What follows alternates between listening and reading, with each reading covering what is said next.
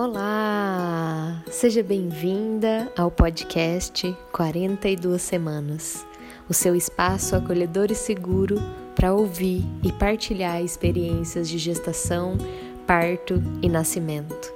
Eu sou Jéssica Cipione, sou doula, sou terapeuta e especialista nas experiências exclusivas do feminino e eu sou a Adrine, eu sou estudante de doutorado aqui no Canadá e apaixonada por partos. Eu gostaria de convidar você para aprender um pouquinho, semana a semana, sobre essa imensidão que é gestar e parir.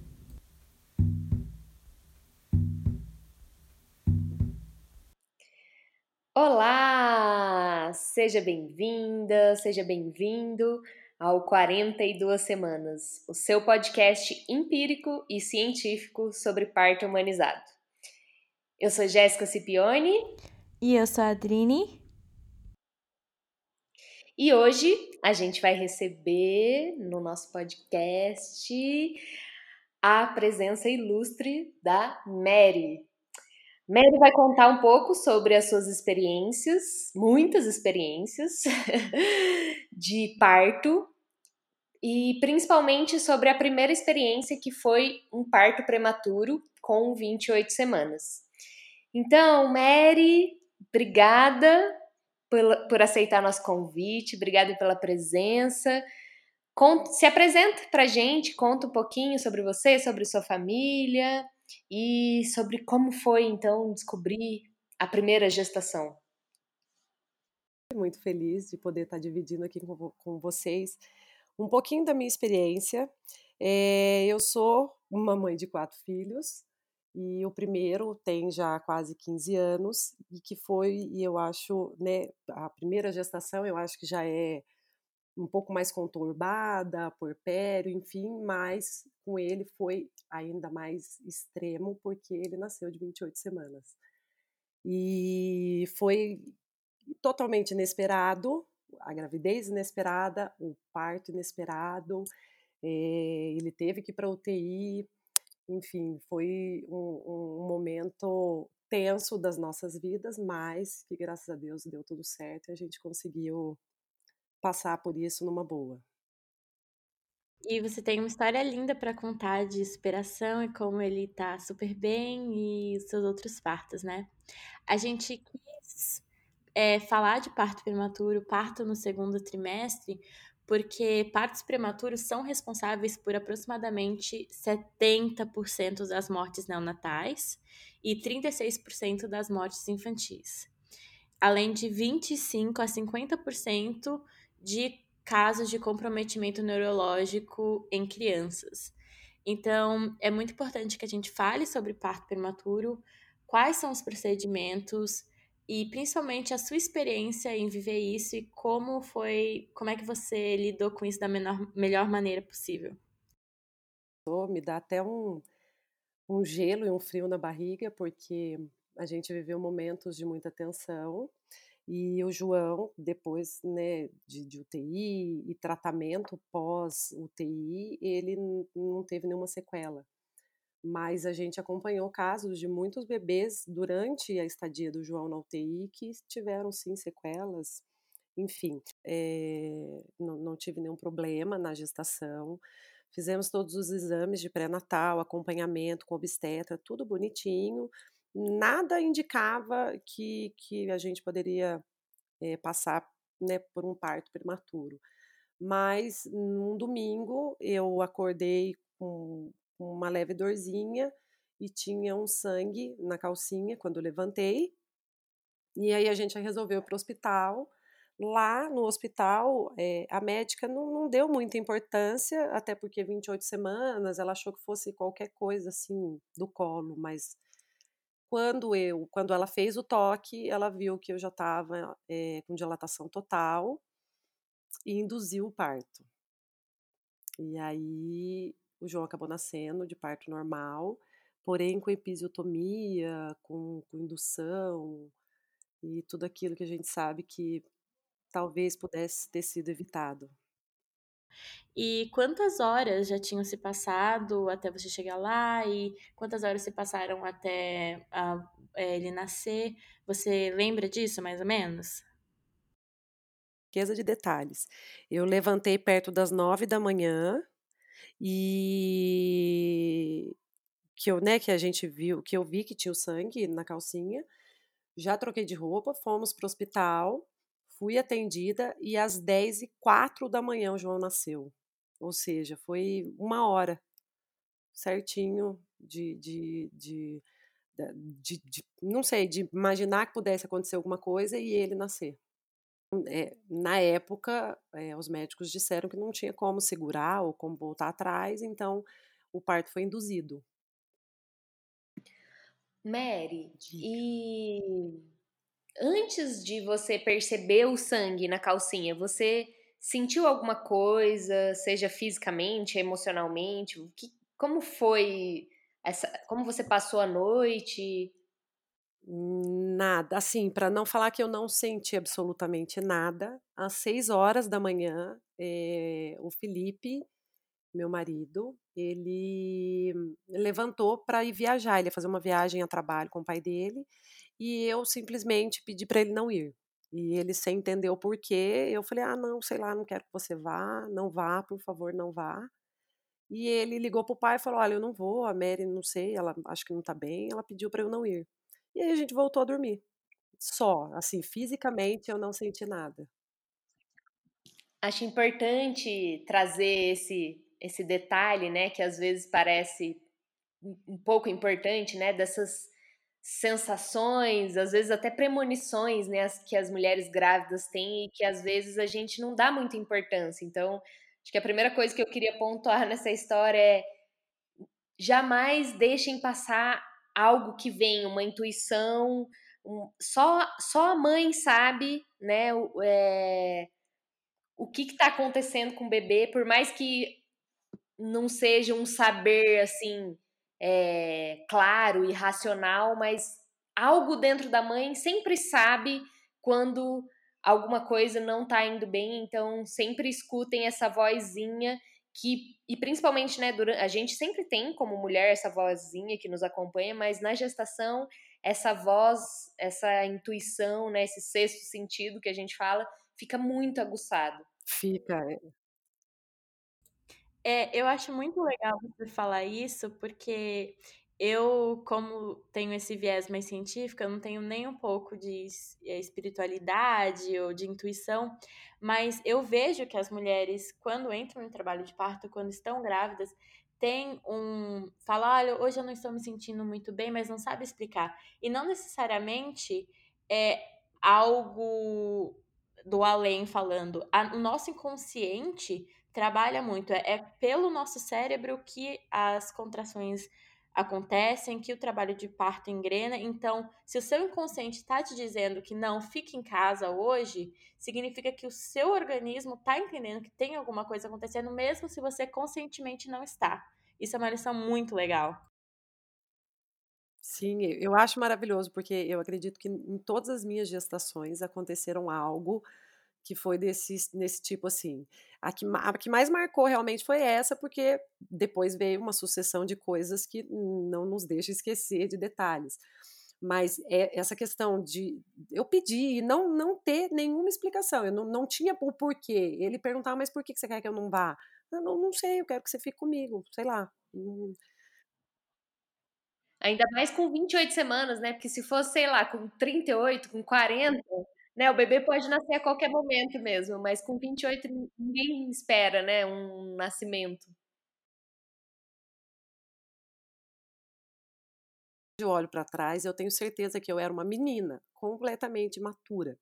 Não tinha maturidade nenhuma até hoje, hoje não, né? Já faz uns anos que eu entendo que a prematuridade do João veio para o meu amadurecimento, porque eu não seria a mãe que eu fui para ele se ele tivesse nascido a termo. Nossa, que, que forte isso, né? É muito, muito bonito os aprendizados que essas experiências é, desafiadoras, né, deixam pra gente na nossa vida. Então, na hora a gente não entende, né? É, na hora a gente acha que, que, sei lá, né, que é um castigo, né, por que comigo, mas depois... Oh, exatamente. É, eu sempre ouço que é mais fácil ter o segundo filho do que o primeiro, que a transição para o primeiro é mais difícil. Para você provavelmente foi até pior, né? do João ter nascido prematuro, é, muda um pouco a minha, é, a, o meu conceito, a minha concepção assim de se tornar mãe, porque para mim esse processo que hoje a gente até vê que tem nome, né, que eles chamam de matricência, que é você se tornar mãe, foi, não foi como das outras pessoas que nasce no, no segundo, terceiro dia, o bebê vai junto para casa, é, para mim, é, ele nasceu e já foi entubado e foi embora. Eu, eu não tive ele comigo. E foram 45 dias do João na UTI que eu não tive ele comigo. Eu fui, eu, eu recebi alta e fui embora sem bebê. Então, esse, essa transformação para mim de mãe, eu acredito que tenha sido muito diferente para todas as mães que, que são mães de prematuro, mãe de UTI é, é um, uma transformação diferente. Então, para eu comparar do primeiro para o segundo, com certeza o segundo foi assim muito mais tranquilo, muito mais tranquilo. A solidão que a gente tem no primeiro, que toda mãe tem no primeiro, o segundo já não tem mais porque você já se acostumou com a solidão. E Mary, é, conta um pouquinho pra gente, então, como foi essa essa experiência, essa vivência de de UTI, né, de ter um bebê na UTI, de do seu bebê ter nascido e não ter vindo para os seus braços, como foi quando ele veio para os seus braços a primeira vez? Conta um pouquinho para gente esse tempo que ele ficou na UTI, como foi para você, enquanto mãe, enquanto mulher, como foi também para a relação de vocês, que vocês eram jovens, né? Como, como tudo isso afetou a vida de vocês? Tá, então foi assim, eu acho que o primeiro baque mesmo foi eu querer, ele, ele o João nasceu, foi entubado direto para UTI, e eu tomei uma hack para que ele pudesse nascer. E eu não podia levantar e tinha um horário de visita na UTI. Foi assim, o primeiro momento tenso. Eu queria visitá-lo às três horas e eu não podia levantar por conta da hack. Eu tentei a força, contrariando todo mundo que estava em volta, e eu desmaiei porque eu não, não, não podia levantar por conta da anestesia. E aí os enfermeiros vieram e me acalmaram, disseram que por ser o primeiro dia eu poderia ir a qualquer momento. E aí esse momento de ir a primeira vez para UTI e ver que além do João tinham outras dezenas de crianças. Na época tinha várias crianças internadas recém-nascidas e prematuras, todos bem pequenininhos, assim, bebezinhos muito pequenos. O João nasceu com 1,295 kg e 37 centímetros. Então era muito pequeno. E os dias foram se arrastando. Primeiro, eu acabei tendo que ficar três dias a mais no hospital por conta de ter levantado antes da hora para tomar o soro, né? Porque eu tive dor de cabeça por conta dessa de, de ter burlado essa regra de levantar antes da hora. Dor de cabeça também é um, uma consequência comum de tomar analgesia. Então, não necessariamente foi porque você fez alguma coisa errada.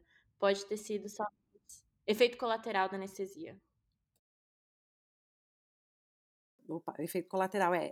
Para mim, eles disseram, né, claros que foi porque eu levantei, enfim. Mas era aquela dor fortíssima que só melhorava deitada. E aí eu acabei ficando três dias a mais no hospital. E nesses três dias é, foi o segundo baque, porque eu tava normal. Ah, ele nasceu, tá ali na UTI entubado, mas ok, daqui uns dias nós vamos para casa, tá tudo certo. E aí veio um médico e foi muito claro. Ele falou: o seu filho vai ficar na UTI o tempo que ficaria na barriga. E aí foi o segundo choque, eu, eu desmoronei porque eu não imaginava que ele tivesse que ficar dois meses e meio no hospital até ter o peso e o desenvolvimento de um bebê a termo, de, de 39 semanas, 40 semanas, enfim. É, é, eu não sei se isso foi porque faz algum tempo também, mas isso não é totalmente verdade. Para alguns casos pode Não. ser, mas uh, principalmente hoje, não é necessário ficar na, é, na, na, UTI o mesmo tempo que ficaria na barriga. Eles olham mais se o bebê está conseguindo respirar sozinho, Isso. se atingiu um peso bom. Então, você que está e passou pela tá passando pela mesma situação, seu bebê não precisa ficar várias e várias semanas na UTI. Falou isso, mas a gente ficou só 45 dias, então foi só um, um mês e meio. Então, para as minhas expectativas, um mês e meio estava tava lindo, né? Eu, eu, eu, imaginava que seria muito mais. Qual que era a data provável de parto? Você lembra, Mary? Era dezembro, né? E ele saiu em novembro, então? 3 de novembro, isso. É, eu posso fazer você voltar um pouquinho na história? Eu queria ouvir mais sobre o seu parto. Pode. Porque você falou que você sofreu violência obstétrica. O que mais me chama a atenção é a episiotomia de um bebê que nasceu com um quilo. E como é que foi? Você, você tinha algum conhecimento sobre parto? Você tinha alguma vontade, mesmo que foi prematuro? Você sabia que você poderia pedir ou não para fazer episiotomia ou é, aceitar ou não a hack? Ah, você pôde escolher a posição ou foi não? Você vai fazer desse jeito? Você tem nenhuma voz? Nada, nenhuma voz. É, eu, eu lembro que eu só gritava que não era hora, que ele não ia nascer e a médica gritava comigo que tinha que ser, ela realmente gritava, ela gritava isso, ela gritava que ia transferir ele para outro hospital porque o meu convênio estava em carência. Mas eu não tinha essa informação, eu não tinha esse conhecimento. Hoje eu vejo quanto eh, eu era eu não tinha, né? Era imatura até nesse sentido, porque eu não tinha essa informação, não tinha esse conhecimento. Eu, eu queria um parto normal, mas eu não tinha estudado sobre o que era um parto normal. É, eu até eu, eu não, não, sinto culpa em relação a isso, porque há 15 anos atrás o acesso à informação era muito menor do que hoje, né? Hoje, eh, você vê, você tem um podcast aqui maravilhoso que você, você ganha muitas informações em relação a parto. Mas na época eu não tinha, era livros, né? Você tinha que comprar livros e atrás de livros. Então eu não tinha informação sobre violência obstétrica, eu não tinha informação de que epísio era uma violência obstétrica. Eu sempre ouvia minha mãe, minha mãe teve parto normal e ela falava do piquezinho. Ah, eu tive o piquezinho. Então, para mim era uma coisa natural. É, tem uma outra coisa que aconteceu é que depois do parto eles me doparam. Eles me deram alguma coisa para eu dormir porque eu precisava descansar porque eu estava muito nervosa. E eu dormi, acordei ao lado de uma outra mãe que também estava acordando e também tinha tido o bebê antes da hora. foram violências obstétricas. Mas na época não. Na época uma das poucas coisas que eu que eu lembro que eu fiquei muito brava é porque tiraram o Felipe da sala, porque como era uma emergência, que ia para UTI e tudo mais, eu fiquei sozinha na sala, completamente sozinha. E não era ouvida a hora nenhuma, empurraram a minha barriga para o bebê nascer, mas eu não tinha essa noção. É, Mary, eu quero deixar claro que a culpa não foi sua, que mesmo se uma mulher chega num hospital sem conhecimento nenhum, é obrigatório que a equipe trate ela com respeito, informe ela de todos os procedimentos e que ela tem autonomia para falar sim ou não. E se eles não tiveram essa competência para fazer isso com você, principalmente por você ser mais jovem, por você estar tá passando por uma coisa extremamente difícil, que é um parto extremamente prematuro, uh, eles deveriam ter cuidado de você com o respeito que você merecia. Então, o parto da, da Mary foi o combo que a gente conhece no Brasil de violência obstétrica, que uma a cada quatro mulheres experiencia que é, é a indução de um parto que não precisava ser induzido, é fazer episiotomia, que é o corte do períneo, que não só não tem evidência que é, é bom, extremamente desnecessário, porque o bebê é prematuro e pequeno, é, não dá voz para você escolher uma posição, é dopar você, Cristeler, que Sim. é o movimento de empurrar com a barriga, e é muito triste que isso aconteça, e eu espero que isso aconteça cada vez menos, e é bom que você possa contar essa história. Você conseguiu se recuperar desse evento traumático, você acha? do, dos anos, eu fui descobrindo quanto eu fui judiada, né? A cada, na verdade, a cada gestação você vai descobrindo um pouquinho mais. E que o João não precisaria ter nascido prematuro. Nessa gestação, você diz a última. Um pouco da minha história, mas não contei tudo. Depois do João, eu tive o Joaquim, é, quatro anos depois, e quando o Joaquim estava com oito anos, é, eu engravidei de gêmeos. Então, nessa última gestação dos gêmeos, que tem um ano e pouquinho, foi que eu descobri que o João não precisaria ter nascido prematuro, porque eu estava com dilatação total, mas eu não estava em trabalho de parto. Era só dilatação. Poderia ter tomado alguma medicação, é, poderia ter ficado de repouso, enfim, os médicos poderiam ter feito várias, várias outras coisas, é, mas eles optaram por induzir o parto e ele nascer naquela hora mesmo. Vamos explicar um pouquinho essa parte, né? Sim. É, por que, que você descobriu isso, né? Eu, eu acompanhei o, esse, o último parto da, da Mary, dos gêmeos, e, e eu me lembro que quando tirou a cerclagem, né? Tirou os pontos, você descobriu, né? Acabou descobrindo nessa primeira gestação, né, Mary, que é, você tem uma, uma condição no seu colo do útero que se chama insuficiência ou incompetência. Eu não gosto muito de incompetência porque é, esses nomes que diminuem o corpo feminino, parece que é, né, ah, o seu corpo é incompetente. Então é uma insuficiência istmo-cervical. É, a sigla é ICC, é quando o colo do útero, ele não quando o bebê começa a ganhar peso, o colo do útero ele não sustenta o peso do bebê e ele começa a abrir antes da hora. E normalmente as mulheres só descobrem isso na primeira gestação mesmo, porque não tem nenhum exame, não tem nada que você faça para descobrir isso. Então, a forma de descobrir é como aconteceu com a Mari, tendo um parto prematuro.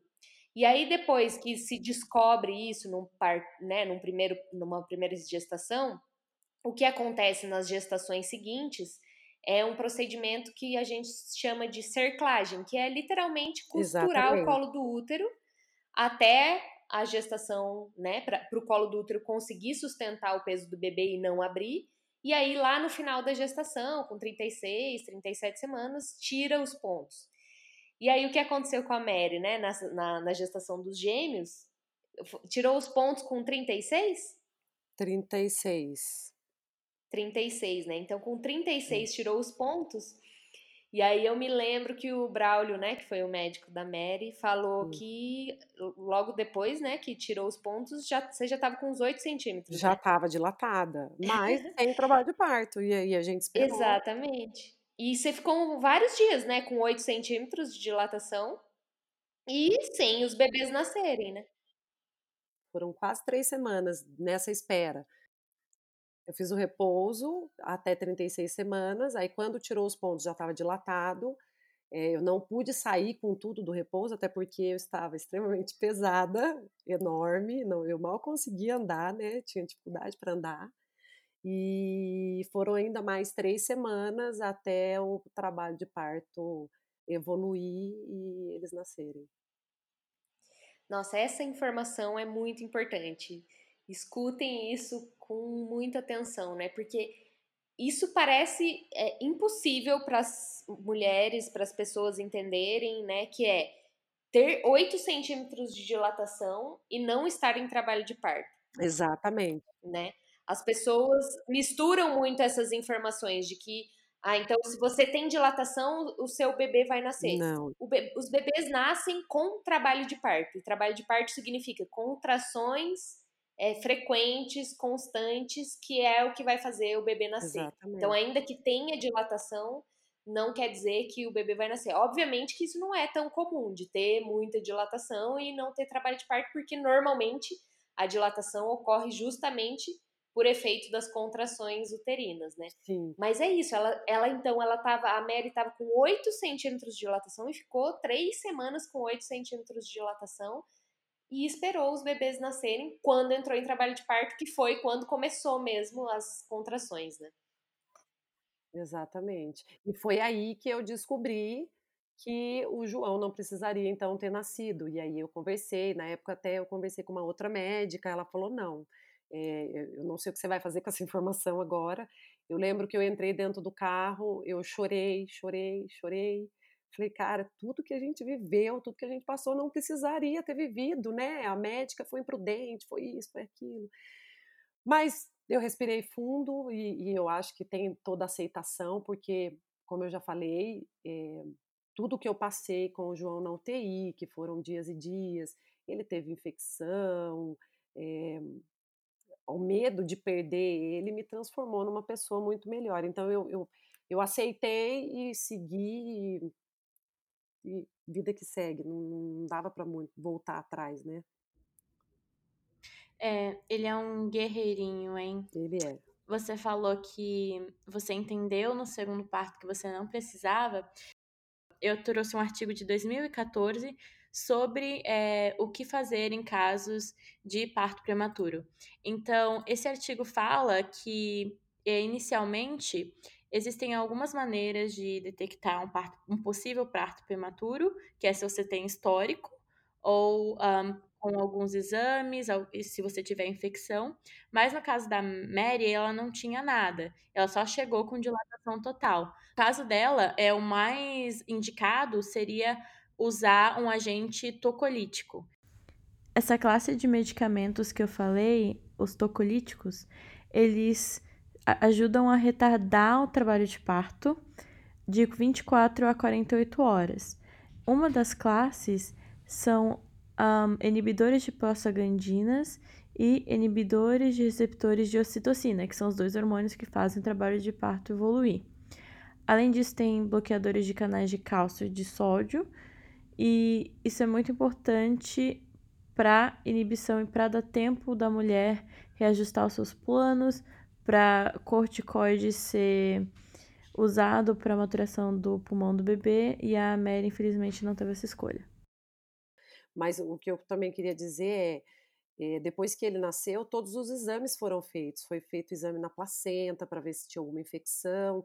E depois de todos os exames feitos, foi dado esse diagnóstico da incompetência ou da. Como que a Jéssica falou mesmo? É...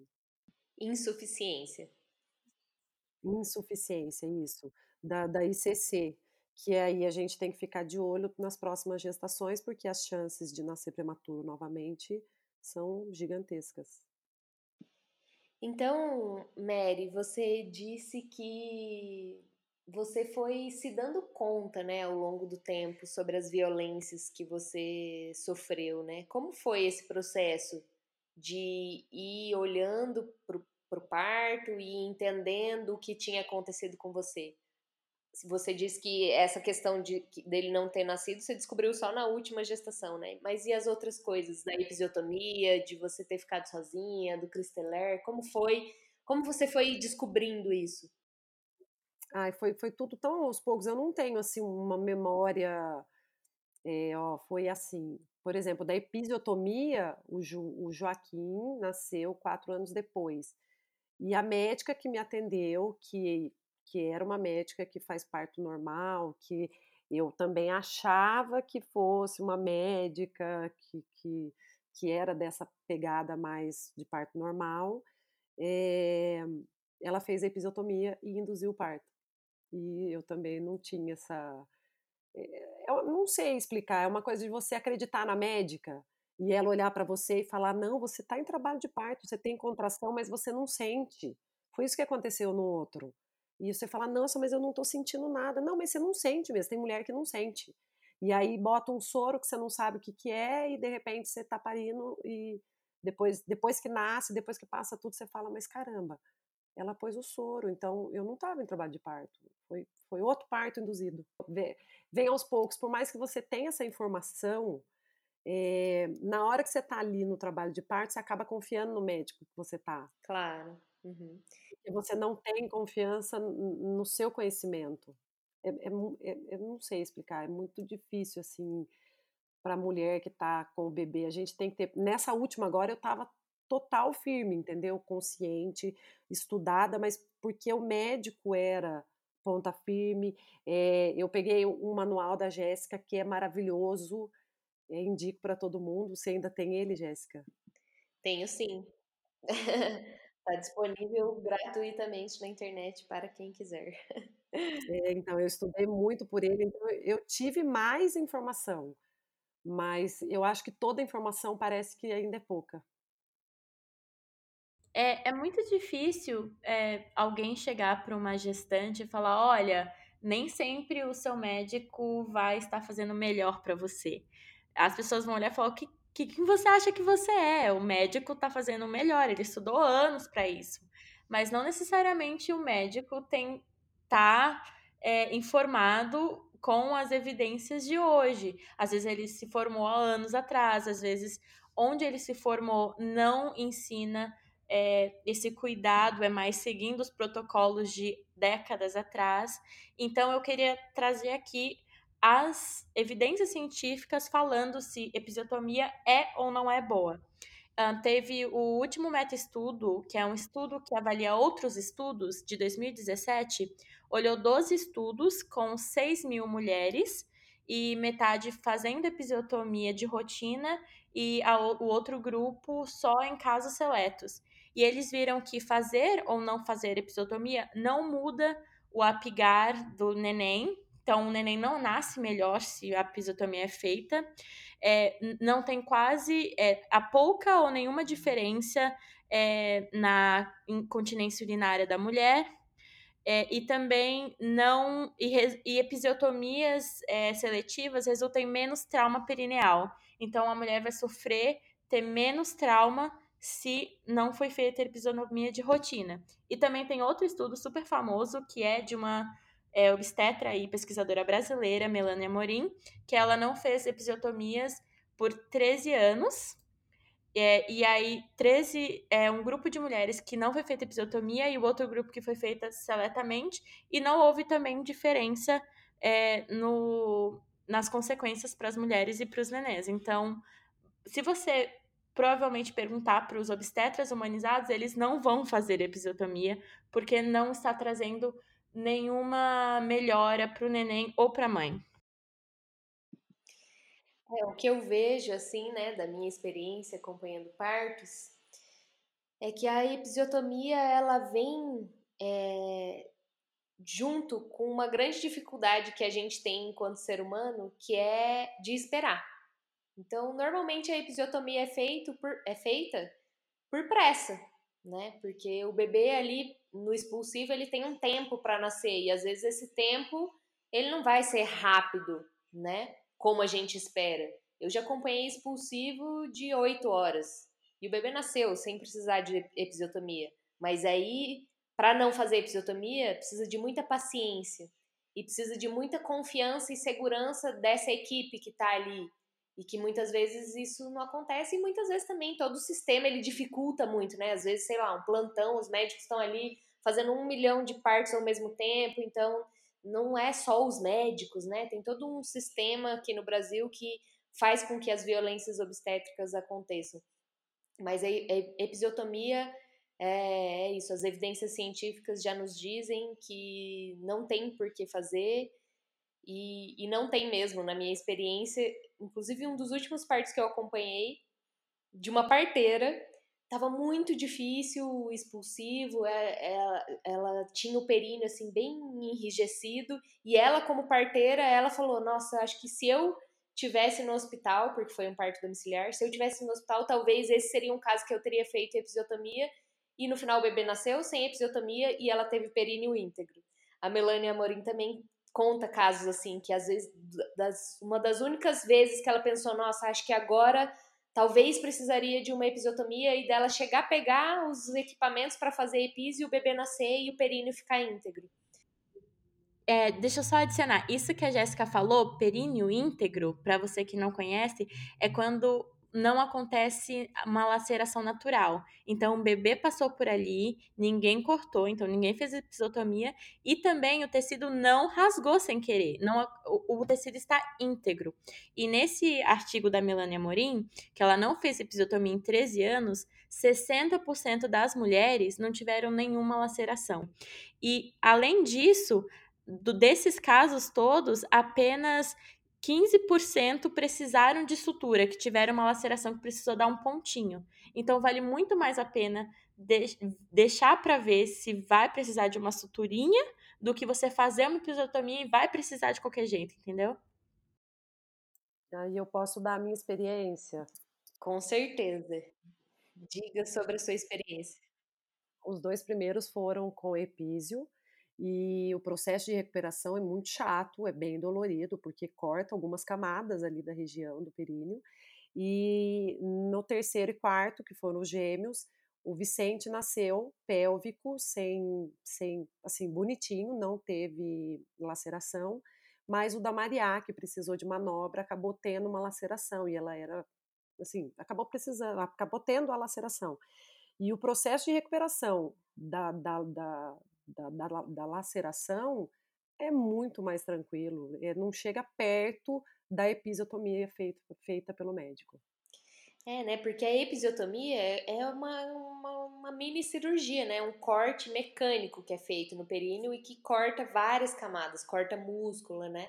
Só que ele é muito mais fácil de suturar, digamos, é um corte reto, como se um corte de tesoura, assim, né? Então é mais fácil para o profissional suturar esse, esse corte. A laceração, ela acontece, é, é um é um rasgo, assim, digamos assim, né? E a pele, ele não acontece de forma linear. A, a, laceração, ela acontece meio que em forma de estrela, assim. Então, é mais desafiante a, a sutura de uma laceração, talvez por isso também, né? Alguns profissionais prefiram fazer a episiotomia do que a laceração. Mas para a mulher, a, a recuperação da laceração é muito mais fácil, muito mais tranquila, porque é uma laceração natural do seu corpo, não é um corte mecânico, né? E como tudo, né, na, na, na, na assistência ao parto, e por isso que a gente está fazendo esse podcast, né? Que a nossa assistência ao parto, ela se construiu de uma forma que muitas coisas são feitas porque é melhor para os profissionais e não necessariamente para a mulher. E aí a gente agora está num movimento de mudança, né? Parto humanizado, quando a gente fala parto humanizado quando a gente coloca aqui no nome desse podcast parto humanizado, parto humanizado não é um tipo de parto ou uma via de parto. Não é um parto na água, não é um parto com uma luz azul, não é sobre isso. Parto humanizado é uma nova forma de assistência, porque a assistência que a gente tem ao parto ainda é uma assistência do século XX quando a episiotomia tinha sua razão de existir e várias outras é, intervenções tinham a sua razão de existir porque a gente ainda estava estudando. Então também é, é interessante falar, né? A gente está aqui falando um monte sobre evidência científica. Parto humanizado, um dos grandes pilares do parto humanizado é medicina baseada em evidência científica. Ah, Jéssica, mas como assim? Então os médicos eles atuam não baseados em evidências científicas, o que, que é evidência científica? E aí a Adrine acho que pode falar um pouco melhor sobre isso. O que, que é evidência científica e como que a nossa medicina atua nesse sentido? É muito legal que você trouxe isso, porque a medicina não é baseada em ciência desde seu começo. Agora, muito dela é, e é necessário que seja.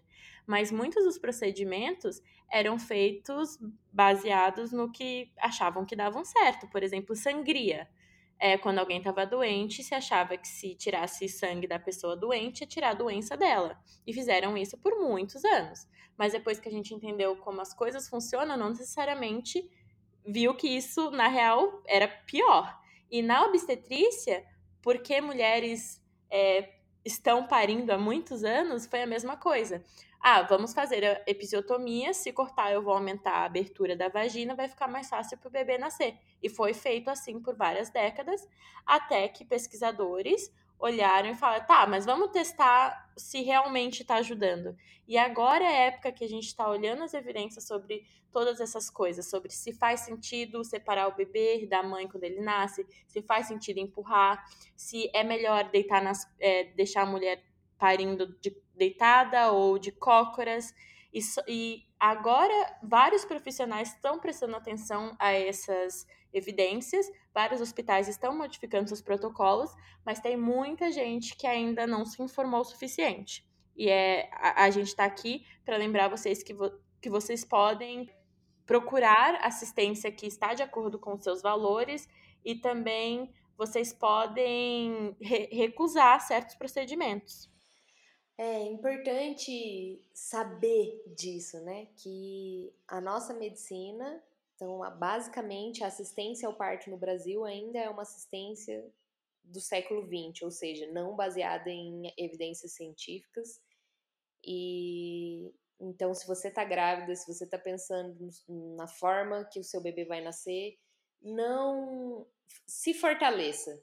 É, busque informações, busque outras mulheres na sua cidade que já pariram, porque essas mulheres elas já sabem o caminho que é possível em cada cidade. Cada cidade vai ser muito diferente em relação à assistência ao parto. É, procurem doulas, ainda que não possam contratar uma doula, peçam, procurem doulas na cidade, porque elas sabem também quem são os profissionais que que estão mais atualizados com as evidências científicas, quais são os hospitais que são amigos da criança, que respeitam o parto mais natural, o parto humanizado, e, e principalmente se fortaleçam, não confiem totalmente num profissional. Não é porque o profissional é médico ou qualquer outra especialidade, isso não é só para médicos. A gente desenvolveu uma forma de cuidar da nossa saúde que é delegar o cuidado da nossa saúde. Então, não faça isso com a sua gestação, não delegue todo o cuidado da sua gestação para outra pessoa, né? Se fortaleça, conheça seu corpo e aí existem milhares de caminhos para fazer isso. Esse podcast é uma das coisas para te ajudar, inclusive. Sobre episiotomia, só queria falar mais uma coisinha. No meu canal, se você quiser saber mais, entender mais sobre a episiotomia, por que, que faz, por que, que não faz, como é a epísio, como é a laceração, lá no meu canal no YouTube tem um vídeo sobre episiotomia que eu explico bem certinho como é, como funciona cada uma dessas coisas. Então, só ir lá e assistir se você quiser saber mais. E Mary, a Jéssica falou de preparação. O que, que mudou para você nos seus primeiros partos para o seu terceiro parto? Por que você escolheu um obstetra alinhado com outras coisas? Você acha que você fez alguma coisa diferente? É, informação. Eu acho que é, a, a, o mais importante, né, né, que mudou, que totalmente o meu primeiro segundo pro, do meu primeiro segundo para o terceiro parto foi é, informação. E eu queria um parto humanizado, mas dessa vez humanizado mesmo, de verdade, porque o segundo também não foi. E, e aí eu pesquisei, fui atrás, é, fui atrás de nomes de médicos, e aí fui atrás de pacientes que tinham passado com esses médicos, com esses profissionais.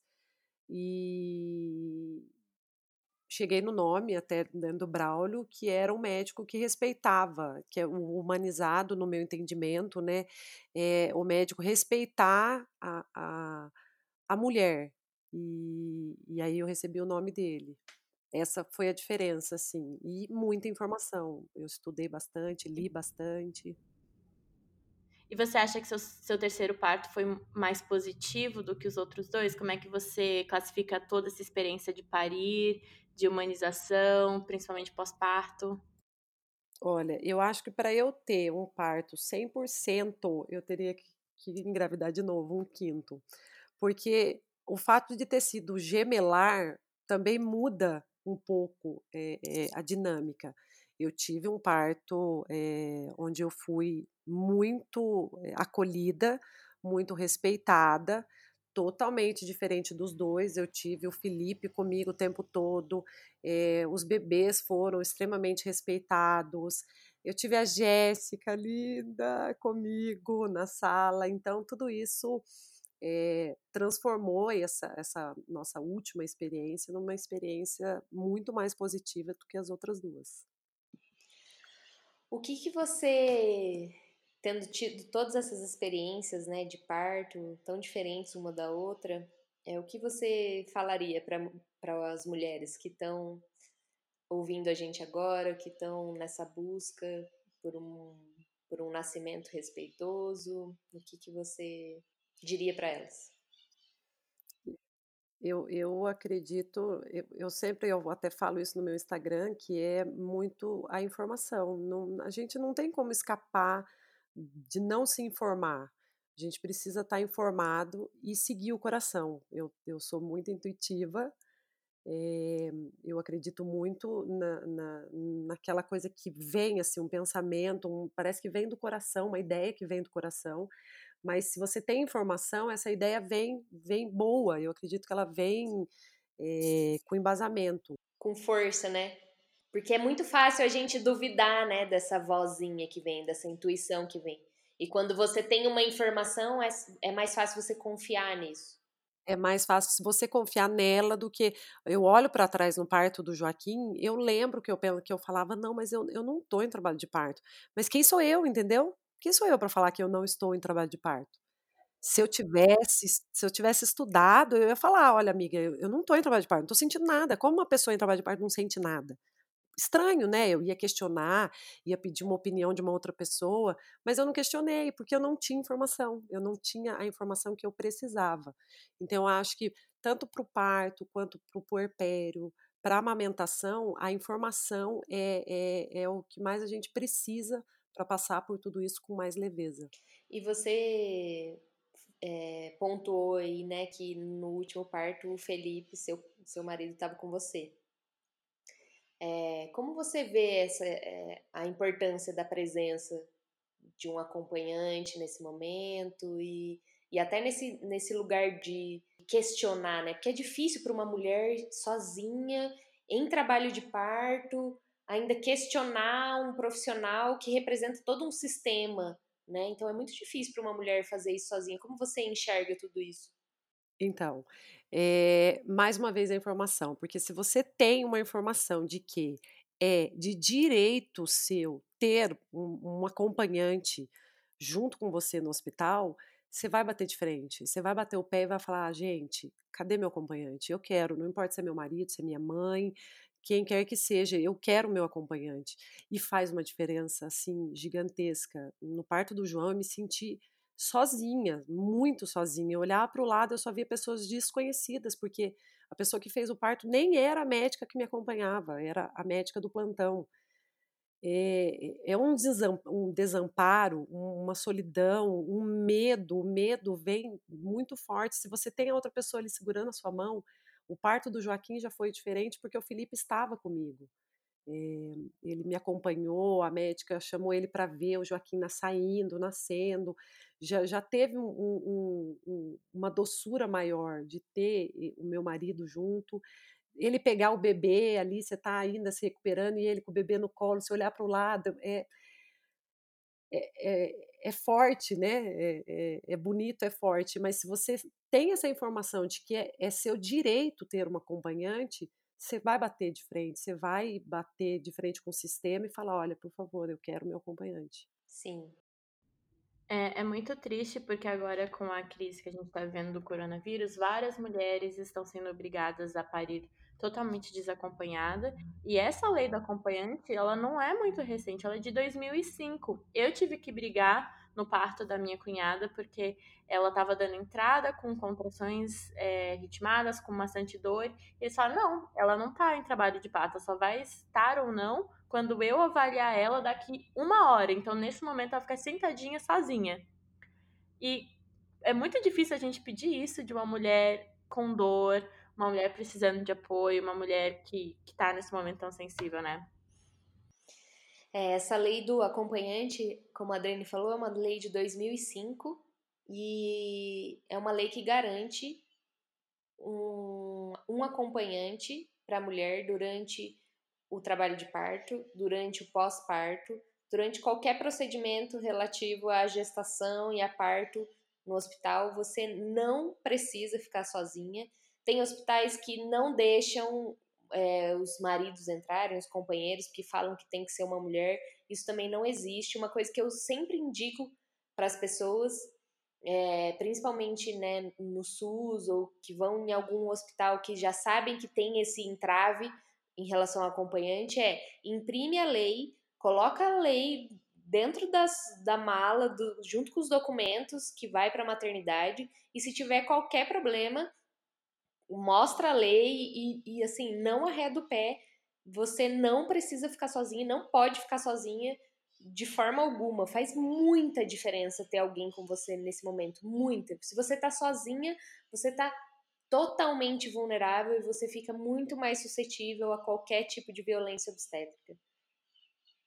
Mary, você quer falar mais alguma coisa que você acha importante sobre tudo isso que você viveu?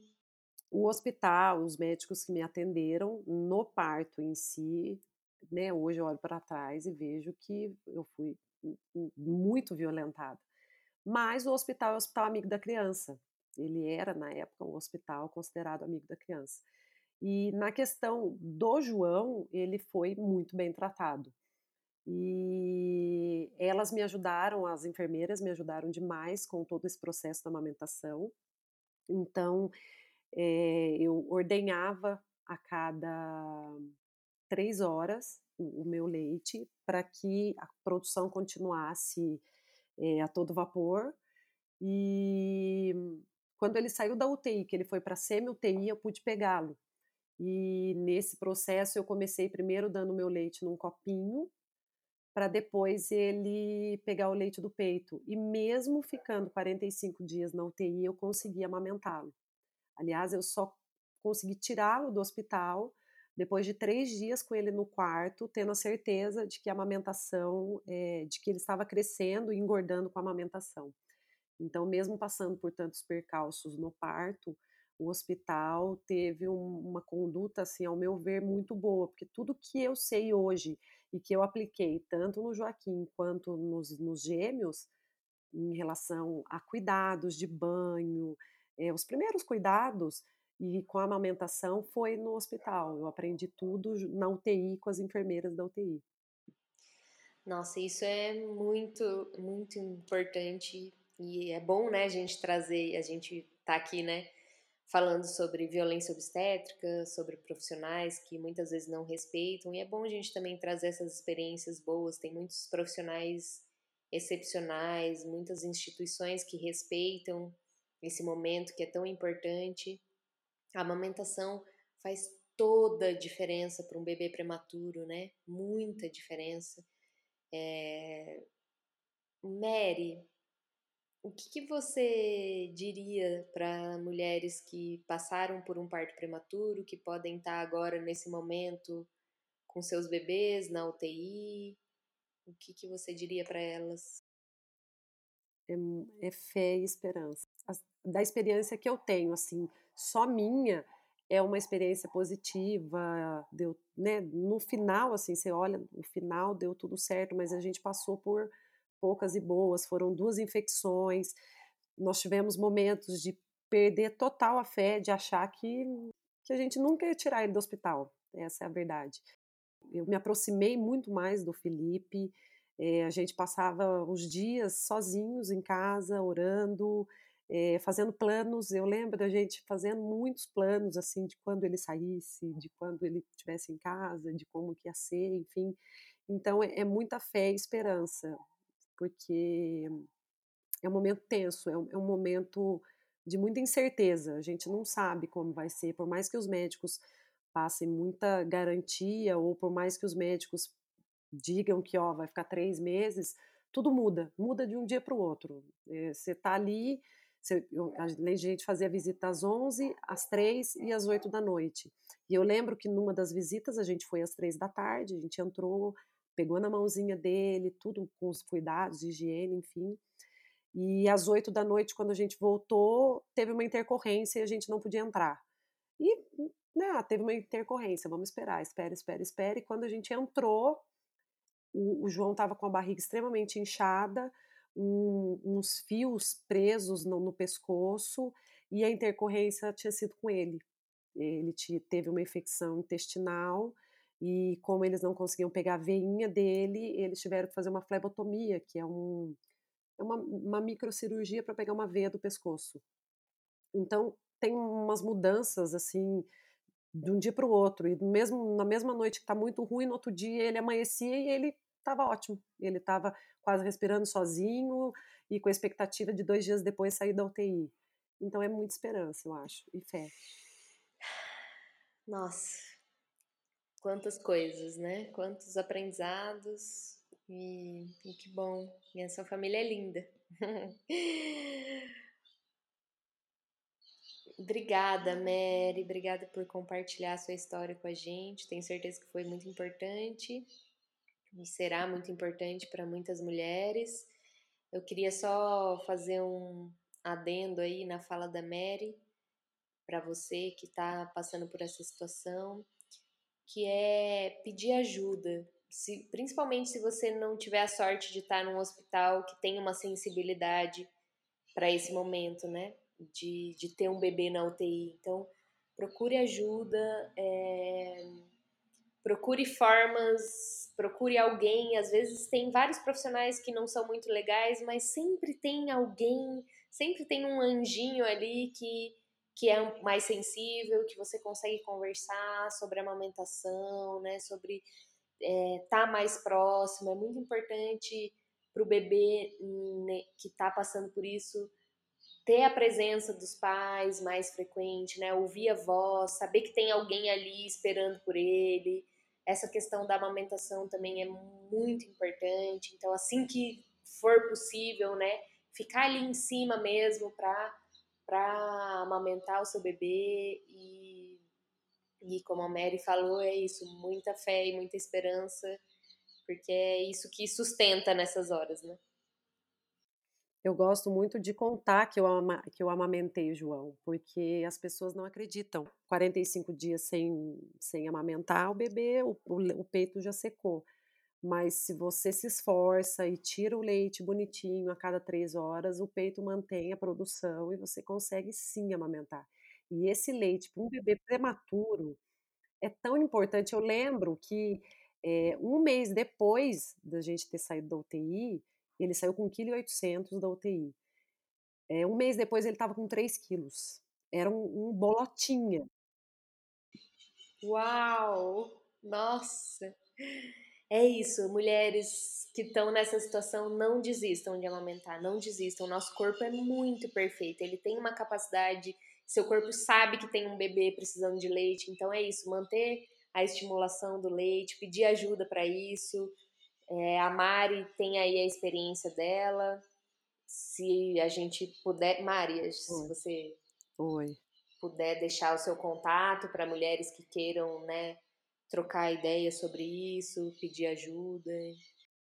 É, o meu Instagram é eu, eles e os gêmeos. É, bastante experiência. com amamentação gemelar, com amamentação de prematuro, amamentação de um, é, partos, eu só não tive cesárea, mas foi parto normal de tudo quanto é jeito, pélvico, podálico, cefálico. E é isso, acho que é isso, principalmente isso. Então, não desistam, confiem na capacidade do corpo e que é isso que a Mary falou.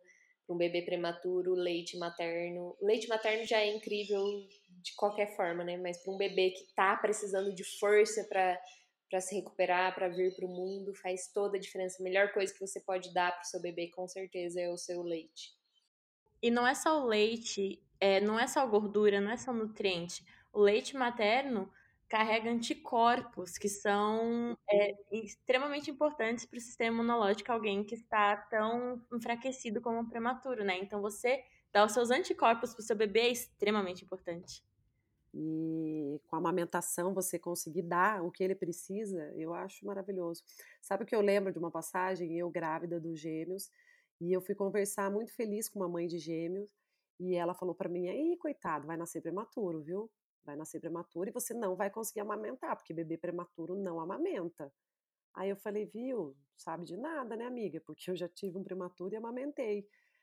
E no final, os gêmeos não nasceram prematuros, foram até 39 semanas e estão amamentando até hoje com um ano e oito meses. Uau! Maravilhosa, muitas experiências incríveis para compartilhar aí com mulheres. Mary, usem e abusem dessa mulher que é um poço de sabedoria. Obrigada. Ai, que bom! Muito obrigada! Obrigada, Mary. Obrigada, Adri, por obrigada. mais episódio do nosso podcast. Muito feliz. E esse foi o 42 Semanas Podcast, seu episódio número 2. Espero muito que você tenha conseguido absorver bastante informação sobre o que a gente falou. Tem muitos assuntos extremamente densos que dão um episódio por si só. Mas fica por aí que semana que vem tem um episódio incrível sobre a primeira vez que a Jéssica foi doula. E até a próxima! Bye!